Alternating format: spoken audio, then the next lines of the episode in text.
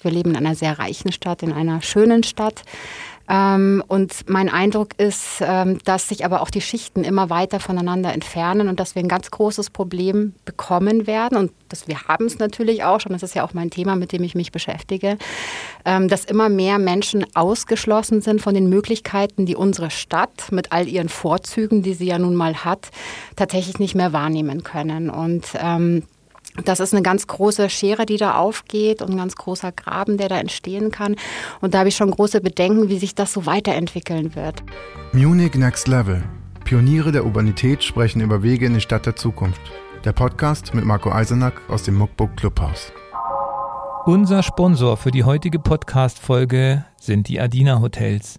Mit voll ausgestatteten Studios, Frühstücksbuffet, Pool, Sauna und Room Service bietet die australische Hotelmarke die perfekte Unterkunft für den nächsten Städtetrip oder den kommenden Business-Trip.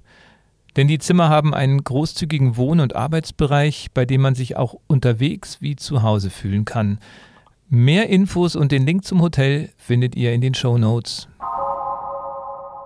So, ich begrüße euch, liebe Hörerinnen und Hörer, zu einer weiteren Runde in unserem Podcast Munich Next Level, der Stunde oder der halben Stunde, wir legen uns da nicht so ganz fest, in der ihr euch inspirieren lassen könnt und bewegen lassen könnt, um unsere Stadt in den Wandel zu bringen, den wir uns alle wünschen, um München zukunftsfähiger, schöner, lebenswerter und, was ich heute vielleicht auch betonen muss, auch fairer, gerechter und inklusiver zu machen. Denn heute haben wir in unserer Sendung, in unserem Studio hier am Odeonsplatz zu Gast Mara Bertling von dem Verein Dein München. Wir sind kein Verein mehr. Ach so. Gut, das ist sehr, sehr schön. Das lassen wir gleich so live. Da muss ich dich jetzt leider gleich korrigieren. Äh, genau, Sie sind über den Vereinsstatus schon längst hinaus. Sie sind eine, wahrscheinlich eine GGMBH. Ganz genau. Und ähm, von daher eben ein Unternehmen, das sich äh, zur Aufgabe gemacht hat, das wird die Mara uns aber gleich noch viel besser erzählen, ähm, München da gerechter zu machen, wo man besonders viele Potenziale heben kann, wie Unternehmer wahrscheinlich sagen würden, nämlich bei den ganz jungen Münchnerinnen und Münchnern ähm, in der Kinder- und Jugendarbeit, insbesondere von benachteiligten Kindern und Jugendlichen. Toll, dass du da bist, liebe Mara, und ich bin gespannt. Und wir fangen natürlich auch wieder an mit unserer schönen, ähm, zum Zurücklehnen geeigneten Frage, nämlich, äh, wie stellst du dir unsere Stadt vor, wenn du in zehn Jahren hier durch München wandelst und deine, auf deine Stadt schaust, dich umschaust und dir denkst, was ist in den letzten zehn Jahren alles passiert? Was wirst du da für eine Stadt um dich sehen? Was hast du erlebt? Naja, also zuallererst auf jeden Fall hoffentlich eine Stadt, in der wir die Corona-Problematik überwunden haben. Das hoffe ich doch sehr. Ansonsten ist meine Antwort vielleicht gar nicht so sehr zum Zurücklehnen geeignet, weil ich glaube, dass sich gar nicht so viel tun wird. Das ist dann aber sehr zurückgelehnt. Ähm, aber natürlich, wir haben viele Entwicklungen, die sind für mich sehr besorgniserregend. Also wir haben hier eine unglaublich tolle Stadt. Wir leben in einer sehr reichen Stadt, in einer schönen Stadt. Ähm, und mein Eindruck ist, ähm, dass sich aber auch die Schichten immer weiter voneinander entfernen und dass wir ein ganz großes Problem bekommen werden. Und das, wir haben es natürlich auch schon, das ist ja auch mein Thema, mit dem ich mich beschäftige, ähm, dass immer mehr Menschen ausgeschlossen sind von den Möglichkeiten, die unsere Stadt mit all ihren Vorzügen, die sie ja nun mal hat, tatsächlich nicht mehr wahrnehmen können. Und ähm, das ist eine ganz große Schere, die da aufgeht und ein ganz großer Graben, der da entstehen kann. Und da habe ich schon große Bedenken, wie sich das so weiterentwickeln wird. Und aus meiner Sicht müsste da viel mehr getan werden tatsächlich. Und das ist halt so die Befürchtung, dass sich zu wenig tun wird im Laufe der Zeit und dass zu wenig darauf acht gegeben wird, was passiert eigentlich hier mit unserer Gesellschaft, mit den Menschen. Ähm, schaffen wir es, eine lebenswerte Stadt zu behalten auch. Für alle. Für alle. Ähm, oder sind diese Vorzüge dann eben nur für bestimmte Personengruppen tatsächlich auch so erlebbar? Und ähm, da mache ich mir tatsächlich große Sorgen, auch im Sinne der Gentrifizierung, also auch was man hier beobachtet, das wird ja auch immer schlimmer. Ähm, ich selber frage mich auch, wie soll sich meine Tochter, meine eigene Tochter, irgendwann mal ein Apartment in München leisten? Ähm, das sind einfach Entwicklungen, die sind nicht gut. Und ich sehe da gerade keinen Punkt, wo wir wirklich schaffen, Einhalt zu gebieten in diese, in diese Entwicklungen. Und ja, ich glaube aber auch, um jetzt auch noch was Positives mhm. dahinterher zu schieben, ähm, dass wir auch sehr viele Menschen in dieser Stadt haben, die sich mit den gesellschaftlichen und sozialen Themen ja auch auseinandersetzen und die ähm, auch ein großes Bedürfnis danach haben, sich damit auseinanderzusetzen. Und insofern glaube ich auch, ähm, dass sich mehr Gruppierungen auch finden werden, die ja eine Diskussionsplattform schaffen werden, um diese Themen auch mit Nachdruck mehr in die Öffentlichkeit zu kriegen und damit auch einen gewissen Druck auszuüben auf Politik, auf Verwaltung, ähm, all das, was unsere Stadt auch beeinflussen und prägen kann. Und ich glaube, da wird Bewegung reinkommen. Also das auf jeden Fall. Ähm, wie es dann im Endeffekt aussieht, ist halt die Frage. Aber im Grunde, die Konflikte nehmen zu, denkst du? Das wird sich nicht vermeiden lassen, weil die Unterschiede größer werden. Absolut, ja. Also da sehe ich im Moment ähm, tatsächlich äh, keine große andere Perspektive. Ich glaube, sie werden zunehmen. Wahrscheinlich müssen sie auch zunehmen, damit sich was verändert und damit was getan wird, ja. Man bekommt von den Menschen, denen es nicht so gut ist, die nicht so viel finanziellen Spielraum haben, um an den kulturellen äh, Ereignissen dieser Stadt und auch an den Freizeitvergnügungen teilzunehmen, ja im Stadtbild gar nicht so viel mit. Und irgendwie gut gekleidet sind sie irgendwie ja alle in München. Ähm, selbst bei Menschen, wo man sich denkt, denen geht es vielleicht gerade nicht so gut. Das ist ja in anderen Städten, habe ich das Gefühl, ist da ein, auch im Straßenbild viel mehr Diversität sichtbar. Ist, ist das so, oder? Ja, das ist absolut so. Also wir haben hier in München wirklich ein Phänomen, das wir in keiner anderen deutschen Stadt in dieser Form haben, dass Armut auch so wenig sichtbar ist. Also das ist wirklich, äh, ja, wenn man sich nicht wirklich konkret damit auseinandersetzt oder sehr genau hinschaut oder e-, eben auch sich in gewisse Viertel bewegt, kann man sich denken, naja, also eigentlich haben wir jetzt nicht die großen Probleme. Es geht schon allen ziemlich gut. Dem ist aber nicht so. Also ich kann da auch auf den letzten Armutsbericht verweisen, der, der erschien äh, vor einigen Jahren. Also auch diese Zahlen sind schon längst alle überholt. Ähm, der neue kommt erst noch raus.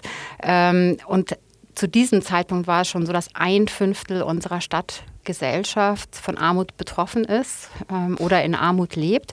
Und das ist eine Hausnummer. Also wir haben diese Problematik schon. Unsere Stadt ist sehr sauber, sehr clean, sehr schön. Wir achten auch sehr darauf, dass dieses Bild so bleibt. Und insofern, ja, kann ich dir nur zustimmen, man nimmt es nicht so wahr. Und dann hast du jetzt noch einen weiteren Punkt angesprochen, ein Klischee oder Vorurteil, was äh, Menschen betrifft, die gut gekleidet sind, die haben ja vielleicht sogar ein tolles Smartphone in der Hand. Das, denen kann es ja nicht schlecht gehen. Und das sind halt die Vorurteile, die wir nun mal haben. Ähm, ob jemand jetzt gerade woher seine Kleidung hat, ja, ist, das wissen wir nicht und ähm, sollte auch nicht das Maß sein einer Bewertung, die wir da ansetzen. Also das ist mhm. die, die, falsche Sichtweise auf die. Wie trifft denn die Armut oder der, der Mangel die Menschen, denen es in München nicht gut geht, am meisten? Also weil eine, eine Schulausbildung kriegt man ja zum Glück in unserem Land auch noch, wobei sie dann wahrscheinlich natürlich an den Mittelschulen, das ist auch ein Thema, auf das wir noch kommen, äh, natürlich verbesserungswürdig sein wird. Aber was, was Genau, wo bekommen diese Menschen die Armut am meisten zu spüren? Den Mangel. Ja, der Mangel ist, denke ich mal, schon so im, im, ganz Alltäglichen spürbar, was für viele völlig selbstverständlich ist. Glaube ich, daran kann man sich am besten vorstellen. Ich gehe im Sommer ins Eiscafé und, und kaufe mir halt ein, mm, ein großes Eis, äh, das sich andere Kinder vielleicht nicht leisten können. Man geht ins Kino, ins Theater. Man geht vielleicht auch mal mittags zum Essen, ähnliche Dinge. Äh, es kommt der Winter, man kauft sich eine schöne warme Winterjacke. All diese Dinge, wenn die nicht möglich sind, dann ist es ähm, sehr prägend und für, für äh, besonders für Kinder und Jugendliche natürlich eine harte Nummer, weil ihnen wird auch klar, da ist was anders als bei anderen. Das funktioniert so nicht. Und ähm, ich kann vielleicht eben jetzt auch in dieser Corona-Zeit jetzt nicht diese Nachhilfe in Anspruch nehmen, obwohl ich sie bräuchte. Ich habe die Probleme in der Schule, aber es geht so nicht. Auch da macht sich der Unterschied total deutlich sichtbar. Und ähm, ja, es ist einfach prägend und es ist auch, also es, es zieht die Kinder natürlich runter in einem Alter, wo das nicht sein sollte. Und weil du das Bildungssystem jetzt gerade angesprochen hast, natürlich auch da muss man schon sagen, haben wir jetzt auch in Bayern ähm, mit unserer Grundschule, die wir haben, bis zur vierten Jahrgangsstufe schon die Problematik, dass wir sehr stark aussieben und zwar in sehr frühen Jahren. Und dass viele ähm, junge Menschen in diesem kleinen Alter, die keinerlei Unterstützung haben von zu Hause, äh, die keine Eltern haben, die vielleicht in der Lage sind, aus welchen Gründen auch immer, sich nachmittags nochmal mit dem Kind hinzusetzen und sagen, komm, wir schauen uns das nochmal an in Mathe oder Deutsch, wir üben da nochmal, damit du diesen Schnitt bekommst ähm, dann einfach sehr früh schon durch ein Raster fallen, ähm, was unglaublich traurig ist für unsere Gesellschaft, dass wir das so machen, weil dabei viele Kinder dabei sind und ähm, mit denen haben wir dann zu tun, die eben auf der Mittelschule sind, die unglaubliche Potenziale haben, unglaubliche Stärken und Talente haben, ähm, aber einfach zu wenig Förderung und, und wirklich individuelle ja, Unterstützung bekommen. Und da ist euer Hebel, da setzt ihr an. Ja, genau. Also wir setzen jetzt nicht an der Grundschule schon an. Das kann vielleicht mal kommen, aber das sind wir einfach nicht. Aber wir setzen im Alter von zwölf Jahren dann an. Aber tatsächlich ist es halt eben zum Thema Chancengerechtigkeit, setzen wir da in unserer Gesellschaft schon sehr früh an und sieben aus. Und das ist halt auch ein Bild das wir so haben in unserer Gesellschaft. Wir, wir, teilen alles immer auf in Schubladen, in Klassen, in Schichten. Die einen gehen dahin, die anderen gehen dorthin. Die eine geht auf die Mittelschule, die andere geht aufs Gymnasium. Damit hat man einen anderen Status. Du gehörst dazu, du gehörst nicht dazu. Also das ist schon sehr tief in unserer Gesellschaft, in unserem Bewusstsein verankert. Mhm. Ja, ja. Das ist ähm, sicher was, wo man äh, auch gar nicht auf die Zahlen schauen möchte, inwiefern das, die soziale Herkunft darüber entscheidet, welche Schule du später besuchen möchtest. Äh, äh, hast du noch viel mit den Schulen zu tun und erträgst du das nervlich überhaupt, äh, dieses, dass da einfach nichts wirklich vorangeht mit diesem Schulsystem in Bayern? Ja, ertrage ich das noch wirklich? Das ist eine gute Frage. Ähm, also ich finde, ähm, es ist überhaupt eine Herausforderung, vieles zu ertragen, weil vieles einfach nicht so vorangeht, wie man sich wünschen würde. Aber letztendlich tut es ja nichts zur Sache, weil äh, man will ja was verändern und bewegen. Also ich will was verändern und bewegen und deswegen bleibe ich da natürlich dran. Es ist frustrierend manchmal, ja, das muss ich schon zugeben. Das ist es, ähm, weil es einfach ähm, ja verdammt schade ist, dass wir es nicht schaffen, da äh, was in eine gute Zukunft zu entwickeln. Und phänomenal ist es ja auch im Bildungswesen, dass wir wirklich so gut wie keinerlei ähm, Innovation haben. Überhaupt nicht. Und wenn man sich die verschiedenen ähm, Bereiche anguckt, in der Wirtschaft, äh, überall, was sich so getan hat, also das ist ja ganz unglaublich, was, was wir für Entwicklungen verzeichnen können in den letzten Jahrzehnten.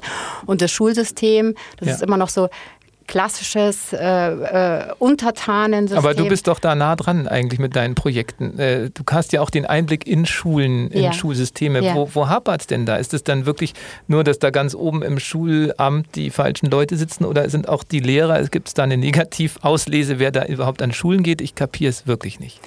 Naja, also es ist schon so, dass wir ja wissen, dass zum Beispiel Lehrer an Mittelschulen einfach weniger verdienen. Das ist schon mal äh, in Frage zu stellen. Warum ist das eigentlich so? Mhm. Ähm, und, ähm, und darüber hinaus äh, wissen wir ja alle, haben wir auch einen ganz großen Lehrermangel. Ähm, auch in diesem Bereich haben wir es halt einfach nicht geschafft, die Anreize so zu setzen, dass es attraktiv ist, diesen Beruf auszuüben. Und wir holen uns jetzt seit Jahren schon ähm, fachlich nicht ausgebildetes Personal in Schulen rein, die Fächer mhm. unterrichten, ähm, die eigentlich nicht die ihren sind. Und da stimmt ja auch schon was nicht. Aber das sind ja im Prinzip alles nur so ja, Pflaster, die man irgendwo draufklebt, um, um, um das System, das schlechte System, das wir haben, aufrechtzuerhalten. Aber da sind keine neuen Ideen dabei. Wie kann ich Schule überhaupt gestalten? Wie kann das eigentlich aussehen? Wir brauchen ja gut ausgebildete junge Leute überall, auch im, im Arbeitsleben. Die Unternehmen brauchen sie. Ähm, für unsere Gesellschaft brauchen wir sie. Wir brauchen produktive junge Leute, die cool drauf sind und ihren Beitrag leisten zu einer Gesellschaft, in der wir und alle gerne leben wollen. Die sich was zutrauen. Und die sich was zutrauen, ganz genau. Wenn das System krankt, entstehen ja zumindest Chancen für Pioniere. Und wir haben uns kennengelernt eben, äh, als äh, mein München mein München oder dein München? Ich habe immer dein München. Da bist du jetzt nicht der Erste, dem was passiert. Ich habe gestern erst jemand korrigiert zu dem Thema.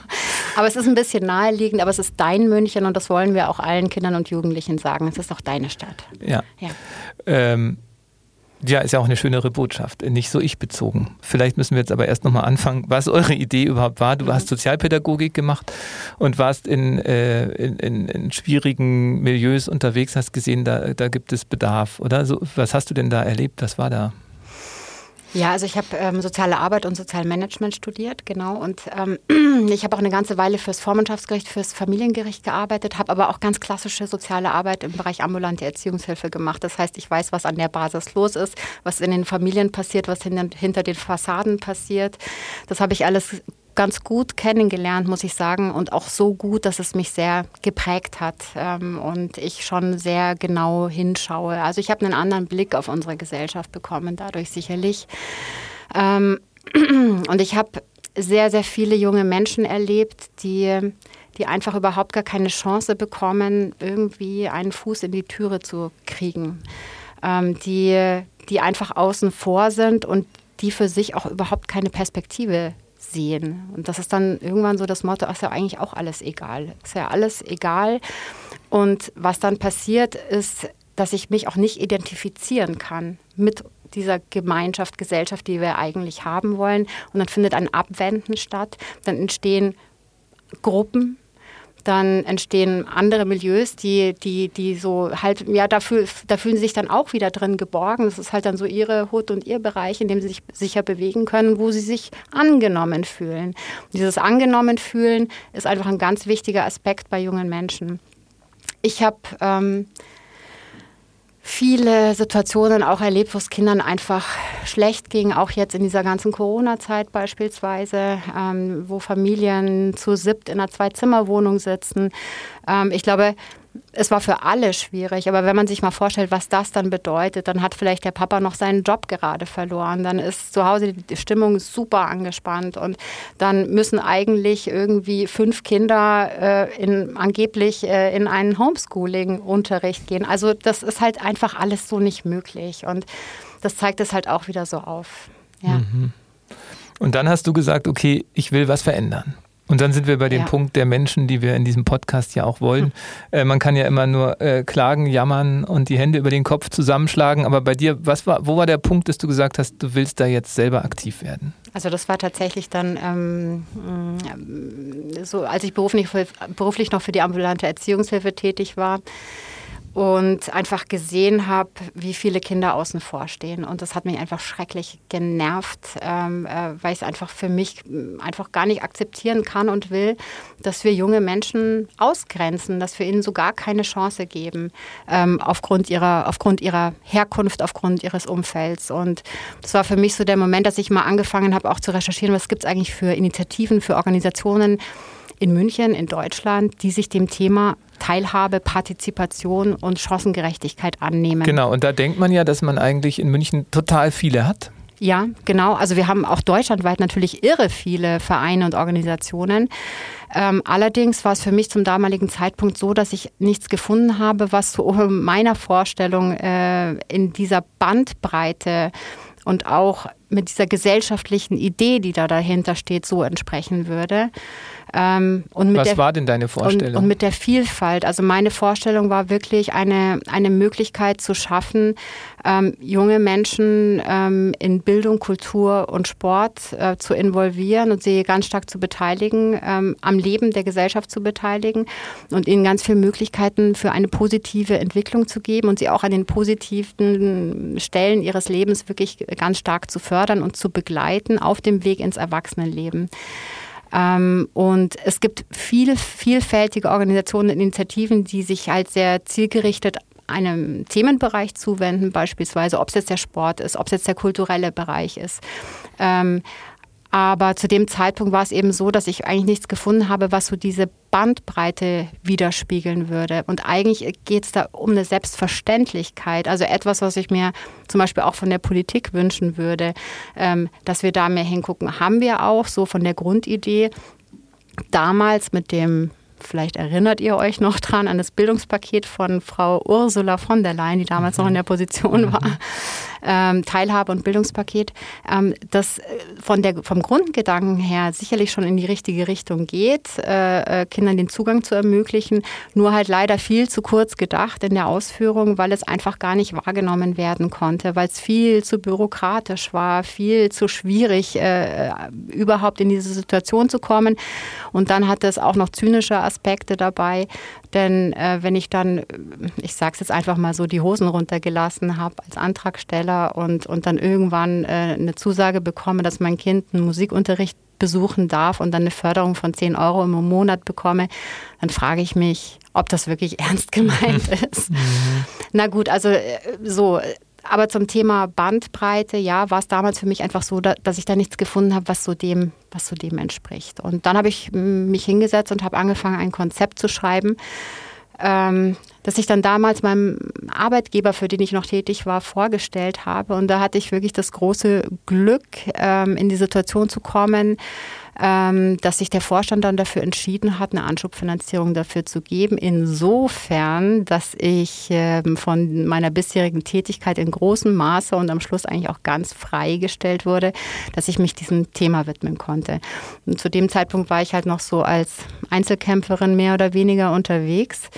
Ähm, bis ich dann 2014 tatsächlich die Möglichkeit hatte, dann das Ganze auszugliedern und den eigenständigen unabhängigen, gemeinnützigen Verein zu gründen. Genau, da war es dann noch ein Verein. Genau. Und ähm, was waren dann eure ersten Angebote? Unsere ersten Angebote äh, waren tatsächlich ähm, Sportprojekte, die wir gemacht haben. Wobei, einen Schritt zurück. Wir hatten ein Projekt, das gab es vorher schon. Das waren die Wiesenkids. Mhm.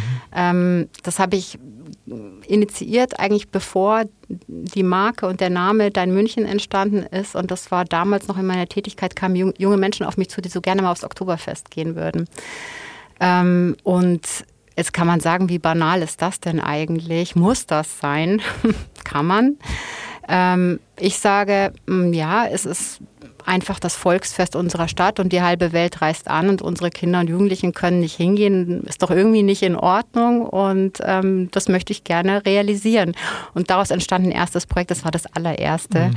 Und ähm, genau, und das ist tatsächlich auch noch eins, das nach wie vor jetzt äh, als ein kleiner Baustein sozusagen in unserem breiten Dein München-Angebot mit drinnen ist. So, das war das Erste.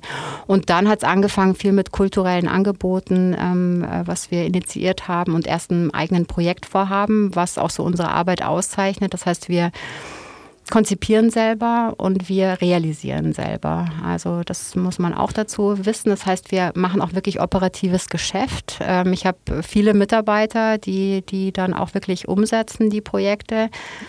Wie groß seid ihr denn inzwischen? Jetzt seid ihr dann eine GmbH geworden und habt wie viele Mitarbeiter? Genau, es ist eine GGMBH, also gemeinnützige GmbH. Ähm, es sind acht festangestellte Mitarbeiter, ja, weit über 30 äh, freiberufliche Fachkräfte, die ähm, sehr regelmäßig für uns arbeiten. Ähm, und über 100 Ehrenamtliche, die mitwirken. Ohne die geht es auch ah, nicht. Das Ehrenamt ist weiter auch dort unverzichtbar. Ja. Und ich glaube, der Ansatz ist ja auch wirklich nachhaltig, langfristig mit den Jugendlichen und mhm. Kindern mhm. zusammenzuarbeiten. Genau. Ähm, bei vielen Vereinen ist ja auch dann oft so die, die Betreuung in irgendwelchen Ferienprogrammen, aber ihr versucht wirklich mit den äh, einzelnen Individuen auf die einzugehen und ihre Stärken anzuschauen. Wie, wie funktioniert das? Hat es auch schon so eine Art Berufsvorbereitung mit drin? Absolut, ja.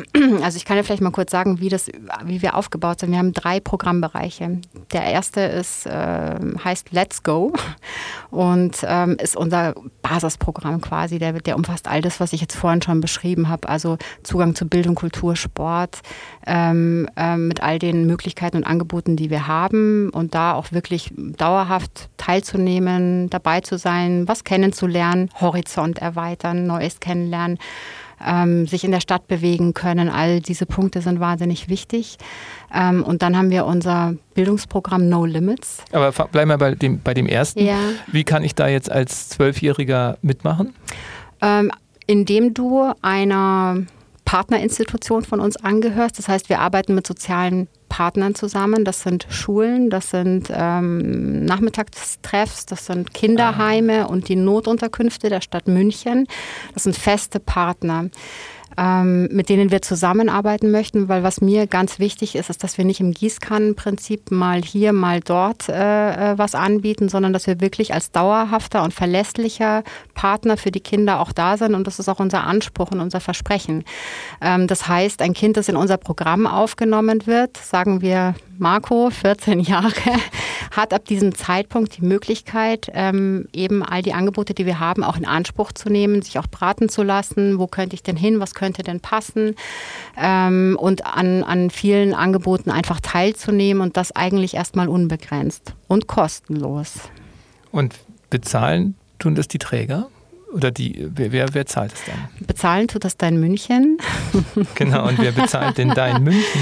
Dein München hat keinen übergeordneten Träger. Wir sind unabhängig, was sehr, sehr gut ist, weil dadurch sind wir sehr flexibel, können sehr schnell agieren und, und, und, und dynamisch auch arbeiten und auch auf Situationen reagieren, weil wir ja auch wirklich bedarfsgerecht ähm, handeln wollen.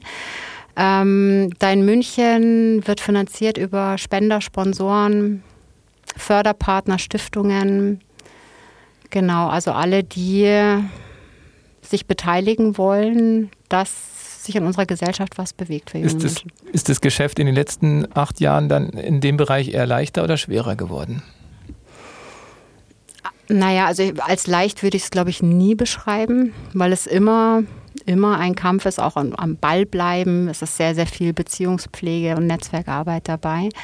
Aber ähm, ich würde sagen, wahrscheinlich ist es für uns schon etwas leichter geworden, weil wir uns das erarbeitet haben, weil man uns kennt mittlerweile, weil wir Erfolge vorweisen können, weil wir auf ganz, ganz äh, tolle, ja, ich würde schon fast sagen, Karrieren jetzt blicken können von jungen Leuten, die irgendwie ihren Weg einfach cool gehen. Super, ja? genau, das wollte ich nämlich auch hören. Dachte ich mir, äh, wenn jetzt ist ja, sonst berichten wir immer gerne als Journalisten, wenn jemand anfängt mit seinem Projekt.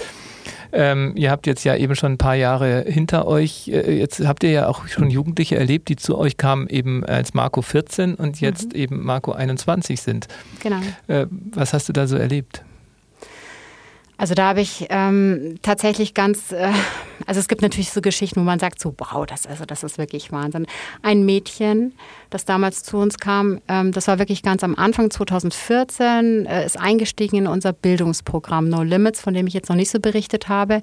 Aber da geht es erstmal ganz stark so um Persönlichkeitsentwicklung, die eigenen Stärken kennenlernen, äh, rausfinden, was kann ich eigentlich, in was bin ich denn gut, aber auch so den Horizont zu erweitern, zu sehen, so wow, da ist ja noch viel mehr, als ich eigentlich dachte und kannte. Oder wenn man sich so bildlich vorstellen mag, wenn man in einem Haus steht und man macht mal die, die Fenster auf, lehnt sich mal raus und guckt mal, hey, wow, da ist ja noch viel mehr.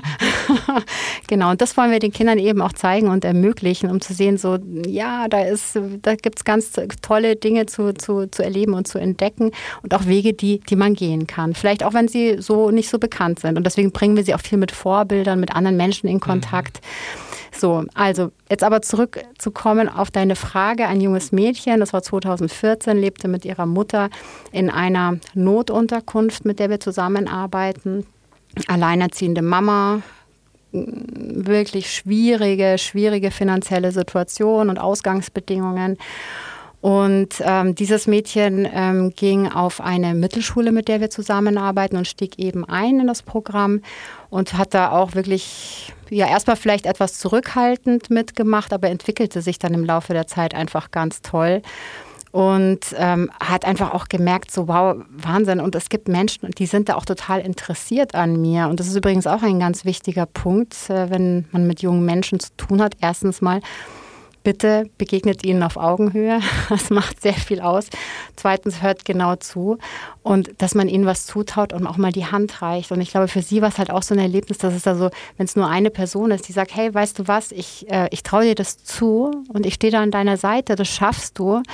Ähm, wirklich ganz Großartiges passiert ist. Also Geschichte wird weitererzählt. Sie macht ihren äh, ersten Abschluss an der Mittelschule, macht dann danach die mittlere Reife, geht auf die Voss, mhm. studiert heute, ja. was wir auch noch miterleben dürfen, und hat schon ähm, praktisch äh, so ein duales Studium, wo sie ähm, bei einem unserer Sponsoren übrigens tatsächlich jetzt ähm, ähm, diesen, diesen Job schon macht, wo sie sicherlich danach auch unterkommen wird erstmal. Also hat echt, wo man sagen kann, so wow, was für eine Wahnsinnskarriere in so jungen Jahren und so toll.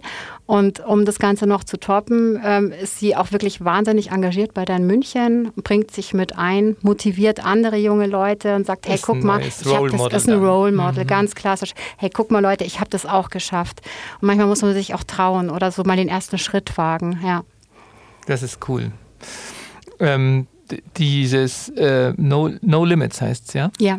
Das ist tatsächlich das, was damals auch so herausgeragt ist aus, dem, aus den üblichen pädagogischen Programmen, dass auch viel plötzlich aus dem Coaching und aus dem Wirtschaftsbereich bei euch mitgedacht wurde, obwohl mhm. du eben auch aus dem ähm, soziale Arbeitberuf kommst, ist ja das, was bei vielen sozialen Initiativen, was ich oft vermisse, dass auch dieses eigentlich heißt ja, hilf mir es selbst zu tun oder so, aber mhm. dass gerade dieses Ermächtigen auch von wirtschaftlichen Kenntnissen und Fähigkeiten manchmal ein bisschen zu kurz kommt, weil halt die Menschen oft aus dem kulturkreativen Bereich andere Prioritäten haben.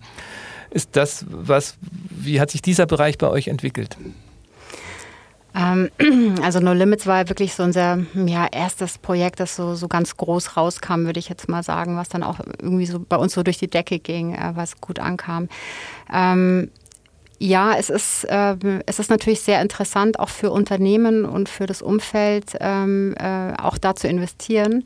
Ähm, denn ähm, wir haben ja vorhin darüber gesprochen, wir haben ja nun mal die Problematik, dass wir viel zu wenig gut ausgebildete, junge, interessierte Leute haben, die dann irgendwo einen Job annehmen können. Und darauf zahlt es natürlich auch ein.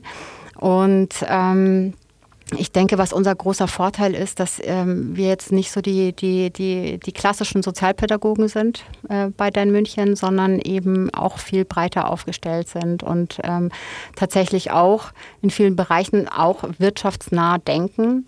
Ähm, und sehr genau gucken, was braucht auch unsere Gesellschaft, sehr bedarfsgerecht agieren ähm, und nicht nur etwas machen, wo wir uns denken, es könnte gut sein für Kinder, sondern auch wirklich mit ganz klaren Zielvorstellungen, was soll dabei rauskommen eigentlich.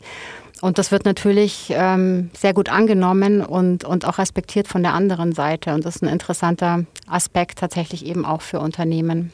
Müsst ihr euch da in der Branche äh, öfter mal rechtfertigen?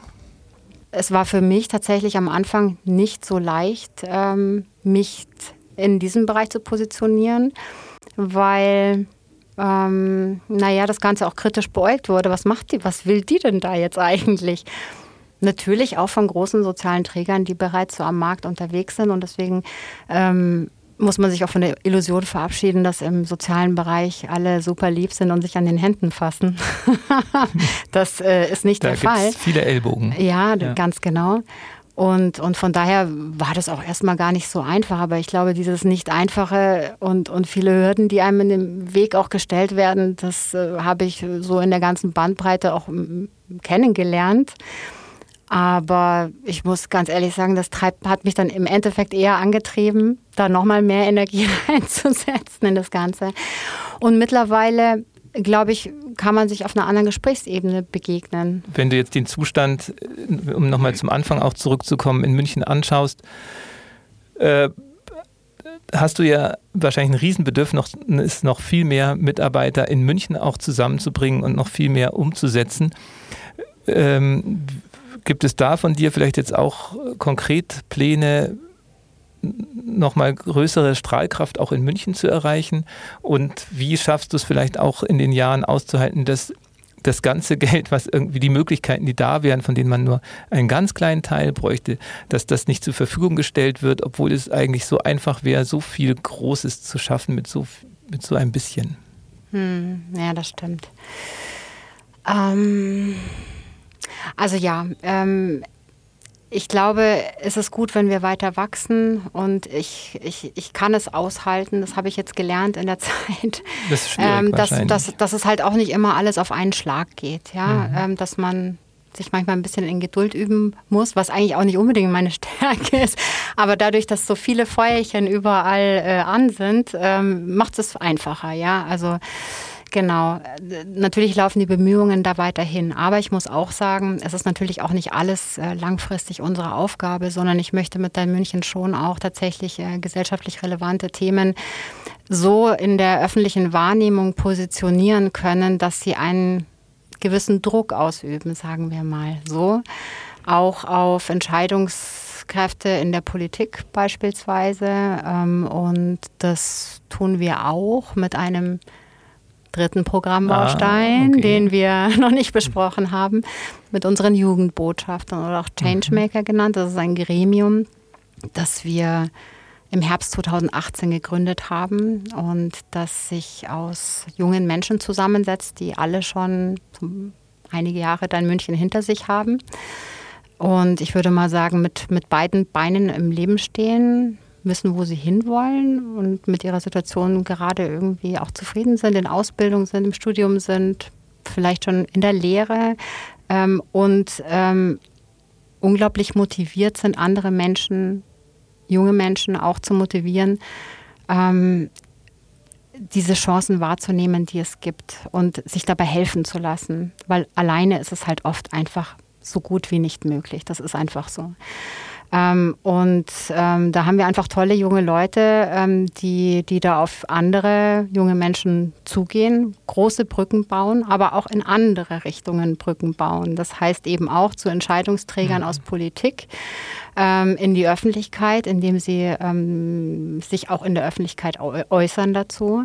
Ähm, auch mit Partnern sprechen, mit denen wir zu tun haben und ganz konkret eben auch für die Interessen der jungen Menschen einstehen und eintreten und selbst fest davon überzeugt sind, dass sich da was tun und verändern muss ähm, an den Bedingungen, ähm, dass man nicht automatisch aufgrund der eigenen sozialen Herkunft eine Ausgrenzung in unserer Gesellschaft erfährt.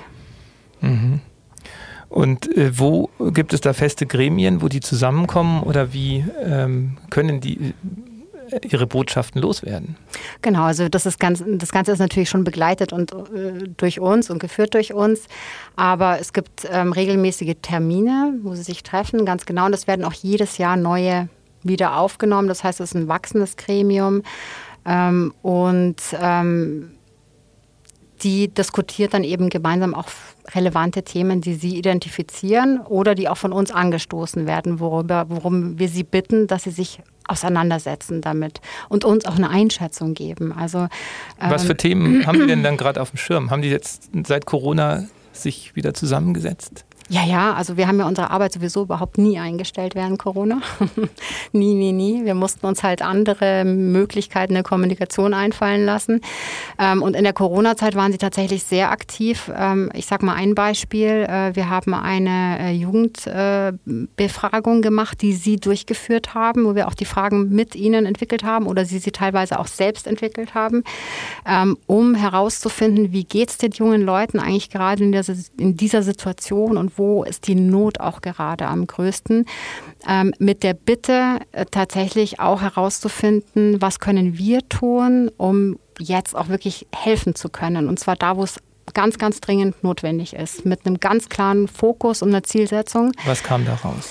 Ähm, dabei kam ähm, jetzt im Endeffekt bei uns raus ein Programm, das wir entwickelt haben. Das ist ein Soforthilfeprogramm. Let's Go Now heißt es. Ähm, und wir haben drei Themenbereiche identifiziert äh, mit dieser Befragung, ähm, wo wir jetzt direkt sehr fokussiert ansetzen. Das eine ist mentale Stärke durch Bewegung, also dass wir wirklich ähm, junge Leute wieder in die Bewegung bringen, dass sie sich spüren können, dass sie, mhm. wir haben unglaublich äh, unglaubliche Entwicklungen so in der in der physischen weil die nur da saßen dann. ja genau mhm. also es ist wir haben es geht in beide Richtungen viel Übergewicht aber auch genau die gegenteilige Richtung und Problematik mhm. ähm, das ist das eine dann haben wir ähm, den weiteren Punkt ähm, Krisenmanagement und Resilienz also wie lerne ich eigentlich mit diesen schwierigen Situationen umzugehen und wie komme ich da vor allen Dingen wieder raus mhm. so dass es mir gut geht und das Dritte ist ganz klassische Lernförderung und Begleitung und äh, Unterstützung dabei, sich zu organisieren, wieder in der Schule überhaupt Fuß zu fassen und sich Ziele zu setzen, was einfach viele völlig verloren haben. Und diese drei Punkte haben wir jetzt eher sehr eng miteinander verzahnt. Die werden auch in, in, so in Paketen sozusagen angeboten. Wir haben jetzt bis zum Ende des Jahres über 120 Kurse, die da laufen noch. Ähm, und ähm, ja, einfach wieder eine gewisse Dynamik reinbringen und, und eine Unterstützung bieten ähm, für, für diejenigen, die da einfach ja, völlig hinten runtergefallen sind und denen es auch einfach nicht gut geht. Also es, diese Isolation hat viel gemacht mit den jungen Hast Leuten. du gemerkt, dass sich äh, bei einigen wirklich was verändert hat in ihrem mentalen Zustand? Absolut, ja. Also das kann ich, äh, kann ich total bestätigen. Und ich kann auch sagen, ich war ähm, erst letzte Woche wieder an Schulen unterwegs und habe mit Rektoren gesprochen, ähm, die, die mir auch sagen, die Stimmungslage an den Schulen hat sich enorm verändert. Es weht ein deutlich rauer Wind auf den, auf den Fluren. Und ähm, aus meiner Beobachtung ist es wirklich ähm, extrem, was, die, was diese, dieser Verlust der Struktur Schule ausmacht. Weil es ist eigentlich völlig egal, ob man die Schule toll findet oder total doof findet. Fakt ist, mhm. äh, für ganz viele junge Menschen ist sie der einzige Rahmen und der verbunden ist mit Regeln, die einzuhalten sind, die sie in ihrem Leben haben. Ähm, so, das heißt, die Schule fängt um 8 Uhr an, das ist Gesetz, da wird auch nicht drüber diskutiert. Und wenn ich dort nicht bin, dann macht sich jemand Gedanken, warum ich nicht da bin. Im Zweifel kriege ich Ärger. Und auch das tut einem jungen Menschen mhm. schon gut, weil das ist einfach das ein. Sogar ja, Wirksamkeit. Absolut. Also es ist einfach ein, mhm. eine Sicherheit. Es schafft Orientierung. Und wenn ich diese Sicherheit und Orientierung und den Anker im Leben, wenn der komplett wegfällt, dann versinkt ganz viel im Chaos, in der Verunsicherung, in der Frustration. Und das ist passiert. Die Situation haben wir ja schon längst. Und das macht sich deutlichst bemerkbar. Also hast du durchaus auch Verständnis dafür, dass man sagt, oder vielleicht auch deine Forderung, dass die Schulen wegen Lockdown nicht mehr schließen dürfen. Man muss Wege finden. Ja, äh, das, das sehe ich schon so, wobei es natürlich auch seine Grenzen irgendwie hat. Und so wie sich die Situation jetzt gerade entwickelt, weiß ich nicht, ähm, ob es sich vermeiden lässt. Ähm, wir haben einfach so viele, so ein hohes Infektionsgeschehen an den Schulen, dass es schon sein kann, dass man irgendwann in dem Moment wählen muss und sagen, okay, es ist unumgänglich. Also es gibt nicht nur Corona, sondern auch zahlreiche andere Krankheiten, mit denen wir uns auseinandersetzen müssen. Und der Schulbetrieb ist nicht mehr zu halten. Na klar, was bleibt dann übrig? Da müssen wir sie erstmal zumachen. Aber ganz prinzipiell bin ich dafür. Ähm, meiner Ansicht nach haben wir die Kinder und Jugendlichen in dieser Zeit wirklich komplett vergessen in der ganzen Diskussion. Ich finde das ganz, ganz fürchterlich. Wir haben auch ähm, von politischer Seite überhaupt keine Kommunikationsebene gefunden, eine direkte Ansprache zu wählen. 0,0. Mhm, mhm. Wir äh, arbeiten mit Drohungen und Ausgrenzungen auch, ja, als auch die ganzen aktuellen Debatten, die, die jetzt laufen. Ähm, aber wir, wir schaffen es nicht, sie einfach mal anzusprechen. Ja. Und das ist ganz, aber ganz warum traurig. ist das passiert? Sieht man vielleicht auch gewisse demografische Gewichtungen im Land dadurch noch deutlicher. Gell? Weil es ist ja eigentlich auch ein Versagen natürlich von euren Lobbyverbänden in den sozialen Berufen, dass sie nicht äh, ja. das äh, geschafft haben. Oder mhm. ich, ich kann es mir auch nicht erklären. Ich habe mich auch gewundert, warum das Thema die Gefährdung der Kinder so lange äh, so eine so geringe Rolle gespielt hat. Mhm. Ja, also ich weiß es nicht, politischer Seite ist es vielleicht tatsächlich so, dass wir jetzt davon keinen, wir sprechen ja nicht von irgendwelchen Wählergruppen, ja. Wobei man da etwas vorausschauend denken sollte wahrscheinlich, weil sie werden es ja nun mal. Ähm, äh, Übrigens nicht ganz ungefährlich, ähm, äh, tatsächlich auch nicht dafür zu sorgen, dass man da in einen Kontakt tritt, weil was passiert ist, dass sich junge Leute abwenden und sagen, es ist mir doch egal. Und äh, die Politik hat mit mir sowieso nichts zu tun. Wir ziehen unser eigenes Ding durch und wir, wir schaffen unsere eigenen Regeln dafür. Ähm, ja, und das, was du ansprichst jetzt so von den, von den Spitzenverbänden und so weiter, bin ich auch etwas enttäuscht tatsächlich, dass da nicht mehr Kraft und Druck dahinter gesetzt wurde mit den Möglichkeiten, die sie auch haben, ähm, da ja und jetzt nochmal auf München geschaut mit diesen Parallelwelten und dem eigenen Ding. Das kam jetzt ja schon mehrfach von dir als Beobachtung, dass natürlich, ähm, wenn man nicht Teil von etwas sein kann, äh, schafft man sich halt sein eigenes Ding. Ähm, siehst du da in München Bereiche, wo das wirklich, ist das wirklich ein alarmierendes Thema gerade? Und in welchen Stadtteilen? Also das ist äh, in ganz vielen Stadtteilen mittlerweile so. Es ist ja auch tatsächlich ähm, sehr vermischt, auch wenn es einem nicht so auffällt. Also ich muss auch tatsächlich sagen, auch was die Mittelschulen betrifft, ähm, wir haben auch Mittelschulen, jetzt sagen wir mal eine, die ist in Schwabing, grenzt an Freimann, da würde man sagen, naja gut, also doch ein super Viertel, wieso, was ist denn da los? Ja, aber auch da haben wir einfach viele Probleme. Wir haben viele junge Menschen, die eben auch aus sozial schwierigen Familien kommen, ähm, vielleicht auch aus äh, Familien, die Sozialleistungen beziehen. Also das ist stadtweit tatsächlich ein Thema. Natürlich gibt es Brennpunkte. Das ist zum Beispiel eben auch in Riem der Fall, äh, wie man es ja auch so mitbekommen kann. Das ist in, in Neuperlach nach wie vor Thema. Das ist auch im Hasenbergel nach wie vor Thema. Also klar, gibt es diese, gibt's diese Viertel, wo man sagen kann, da passiert einfach mehr. Aber ganz grundsätzlich haben wir eine Problematik, die zieht sich über die ganze Stadt. Mhm. Also wirklich was, wo man mehr hinschauen müsste. Und ich habe auch das Gefühl, wirklich in der Öffentlichkeit, auch vielleicht durch die ganze Corona-Berichterstattung, ist das Thema Armut, was ja auch in der Tagespresse immer einen großen Anteil hatte, nicht mehr so ein großes Thema und auch die Familienarmut. Wann kommt der nächste Armutsbericht der Landeshauptstadt denn raus? Ja, ähm, da glaube ich tatsächlich jetzt im nächsten Jahr. Mhm. Mhm, ganz genau. Und ja, natürlich, aber weißt du, es ist auch, wenn, wenn wir uns jetzt das anschauen, was jetzt gerade passiert mit den Erhöhungen der, der Lebenshaltungskosten, die Inflationsrate, die mhm. so in die Höhe schießt, die, die, Mietkosten. die, die Mietkosten, die Preise, zum, damit man seine Wohnung warm kriegt, ja, Gas, Öl, Strom, all solche Dinge, die einfach, würde ich mal sagen, ja, vielleicht noch zu so, das sind einfach die Grundausstattung, das sind Grundbedürfnisse, die da erfüllt werden müssen, auch mit dem Wohnen. Ähm, und das ist halt, das ist wirklich fatal. Und ich sehe auch diesem Winter relativ angespannt unter diesem Blickwinkel entgegen, weil wie sollen die Familien das machen? Und wir haben nun mal ja keine Erhöhung in den, in den ähm, Hartz-IV-Sätzen dafür, sondern die sind sehr genau festgeschrieben, was für Strom bezahlt wird und was nicht. Es findet ja nicht parallel eine Angleichung statt. Das heißt, viele werden in zusätzliche Problem, problematische Situationen kommen. Und ähm, da glaube ich, wird uns einiges bevorstehen und das wird sich, glaube ich, in diesem Winter jetzt schon erstmalig äh, mhm. tatsächlich in der neuen Form präsentieren. Ja, also heute war, glaube ich, ein Bericht über die steigende Obdachlosenzahl. Mhm. Ich denke, dieses Thema, das wir ein bisschen vernachlässigt haben in der Debatte, in der Stadtdebatte in den letzten Jahren, wird schon sich mächtig zurückmelden. Aber vielleicht auch dann passend unsere ähm, Abschlussfrage der Superpower.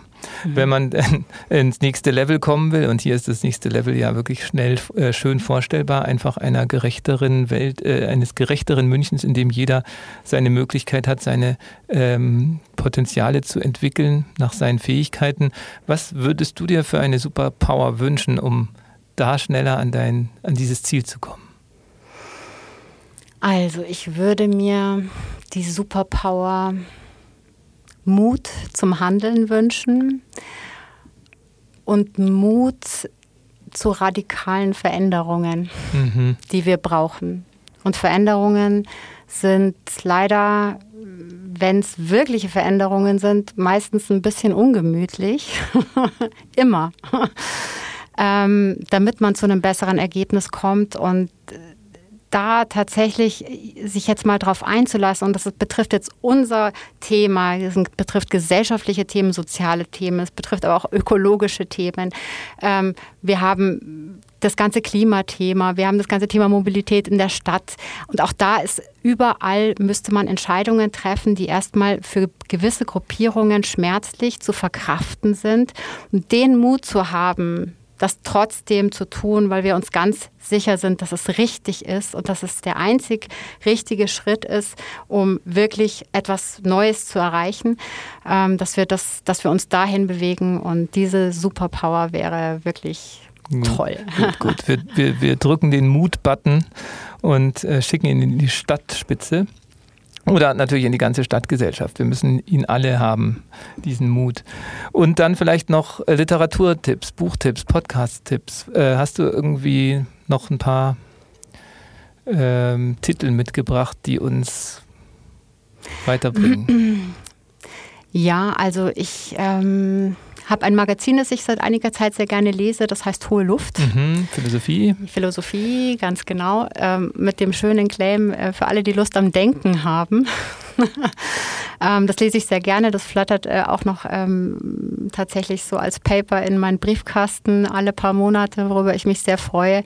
Ansonsten lese ich die Zeit jede Woche ähm, und äh, kann auch nur allen Menschen empfehlen, ähm, lest auch ein bisschen quer, also durch verschiedene mhm. Medien durch, einfach um auf dem Laufenden zu sein. Übrigens immer eine sehr gute Grundlage, um sich eigene Meinungen bilden zu können.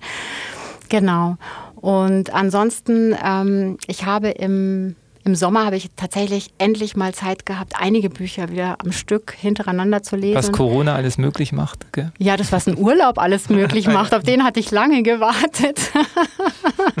genau. Ähm, und habe ein Buch gelesen von einer Iranerin ähm, und das heißt, äh, was bleibt von uns? Und ähm, ähm die, die Autorin ist selber 1983 äh, im Iran, in Teheran geboren und in den 80er Jahren spielt das auch und handelt von einer ähm, Flucht, die sie mit ihrem ähm, Freund, äh, ein Fluchtweg, den sie mit ihrem Freund geht. Äh, sie fliehen nach äh, Schweden, nachdem es schwere Aufstände gehabt, äh, gegeben hat im, im Iran, in Teheran ähm, und sie eigentlich eine Position hatte, die, die wirklich bemerkenswert war als Frau. Zu dem Zeitpunkt, hat Medizin studiert und ist auf die Universität gegangen bis zu dem Zeitpunkt, als es dann eben nicht mehr möglich war, ähm, für Frauen das so zu machen. Und ist nach Schweden geflohen und für alle, die ähm, ja, einigermaßen stabilen Gemütszustand aktuell haben, würde ich dieses Buch wirklich ans Herz legen und empfehlen. Deutschlandfunk hat es äh, so bewertet, dass sie gesagt haben, ähm, dieses Buch zieht einem den Boden unter den Füßen weg. Das kann ich bestätigen. Also mich hat das Ob sehr. man das jetzt gerade so braucht? Weiß ich gar nicht, aber es hat mich sehr ähm, ja, bewegt, muss ich tatsächlich sagen, und sehr sensibilisiert, ähm, was es bedeuten kann, irgendwo flüchten zu müssen in einem anderen Land, also sie, in ihrem Fall war es dann Schweden, eigentlich auch nie wirklich so anzukommen und, und, und wirklich äh, ja, zu verwurzeln, sondern erst ihre Nachkommen, das gelingt dann. Ähm, und was das mit einem Menschen macht, mhm. fürs ganze Leben eigentlich. Und jetzt haben wir nun mal auch viele Situationen außenrum und wir haben nicht nur mit Corona zu tun und so weiter, sondern es passiert wahnsinnig viel. Und kann ich jedem empfehlen, der, der sich gerne mal ein bisschen so reinfühlen will und Verständnis dafür auch entwickeln will, was macht sowas eigentlich, ist das ein beeindruckendes Buch. Ansonsten habe ich mir gerade noch ein Buch ge gekauft, tatsächlich. Mythos Bildung, es steckt in meiner Tasche. Mythos Bildung. Mythos Bildung. Das klingt spannend. Ganz genau, ein, ein Sachbuch, das mir ans, ans Herz gelegt wurde, das ich mir jetzt als nächstes das vornehmen sagt, werde. Bildung ist Quatsch, alles nur Mythos. Hm, nee, aber dass sich eben ganz genau auch mit den, mit den Ungerechtigkeiten in unserem Bildungssystem auseinandersetzt ähm, und mit, auch mit viel mit Integrationspolitik und Ähnlichem. Mhm. Ja. Also gerade die Flüchtlingsfrage wird, glaube ich, äh, ist ganz, äh, ein ganz schöner Buchtipp, weil gerade wenn man die Berichterstattung über die Geflüchteten in Belarus sieht, äh, findet man auch, entdeckt man einen interessanten Perspektivenwechsel plötzlich, mhm. wo der Mensch gar keine Rolle mehr spielt im Vergleich zu 2015. Mhm. Kann einem auch ein bisschen Sorge machen, wenn man da die öffentliche Debatte verfolgt. Also darum danke für diesen Buchtipp. Wer also genug Mut in den Superpower-Kräften findet, äh, sollte sich das Buch holen. Wir verlinken es in den Show Notes. Und der Mara sage ich danke, dass sie sich Zeit genommen hat, hier zu sein und euch zu erzählen von dem anderen München, das nicht so oft im Scheinwerferlicht steht und ähm, wo Menschen wie Mara mit ihrer Initiative einfach auch schaffen, München in ein nächstes Level zu kommen, bekommen, was bei vielen Menschen auch wirklich schon spürbar ein besseres war. Vielen Dank. Danke für die Einladung, Marco. Das war ein neuer Impuls vom Munich Next Level. Wir sagen danke fürs Zuhören und hoffen, dass du für dich persönlich etwas mitgenommen hast. Der Podcast wird kuratiert vom Munich Next Level, dem Think Tank und Innovationsnetzwerk des Stadtmagazins Muckbook. Wenn du mitwirken möchtest oder mehr über das Projekt erfahren willst, findest du alle Infos im Web unter muckbook.de.